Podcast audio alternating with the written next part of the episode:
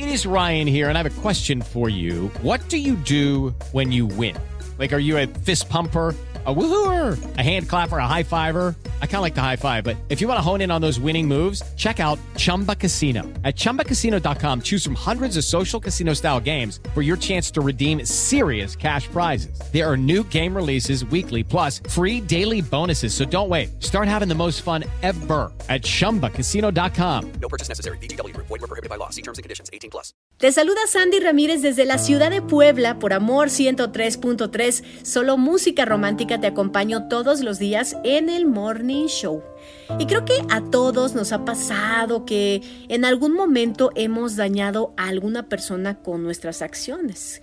Y tal vez se rompa el vínculo, tal vez la confianza no sea la misma que antes y es importante pensar en pedir una disculpa de forma sincera. ¿Ok?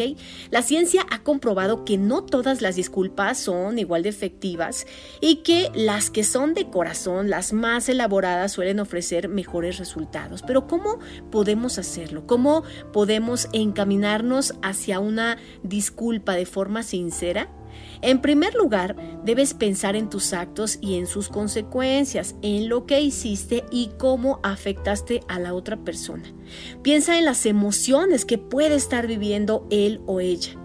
También es importante que asumas que le has herido. Y en el momento que tengas a esa persona frente a ti, exprésale tu sentir respecto a este daño causado es indispensable que le recalques que te duele o que te avergüenza el haberle fallado. Este es un paso muy difícil ¿eh? para quien va a pedir una disculpa porque te puedes llegar a sentir como vulnerable. No es fácil hablar de nuestras emociones y tampoco es fácil aceptar nuestros errores. Pero vaya que si lo hacen, es muy valiente. Hay que expresar los sentimientos, eso tiene un gran valor de verdad y tenemos que ser muy claros sobre aquello que estamos lamentando. Pongo un ejemplo. En lugar de decir, lo siento por lo que pasó ayer, di, lamento haberte levantado la voz. Este es un ejemplo, pero puede ser alguna otra situación y tenemos que ser concretos en la acción que hizo que la otra persona se sintiera mal o se sintiera herida. Entonces, pedir una disculpa implica que reconocemos nuestro error y que asumimos que tuvimos que haber actuado de forma diferente pese a todo. ¿Qué te parece si pruebas esta disculpa si es que has herido a alguien? Habla desde el corazón, expresa tus sentimientos y también haz sentir valorada a la otra persona.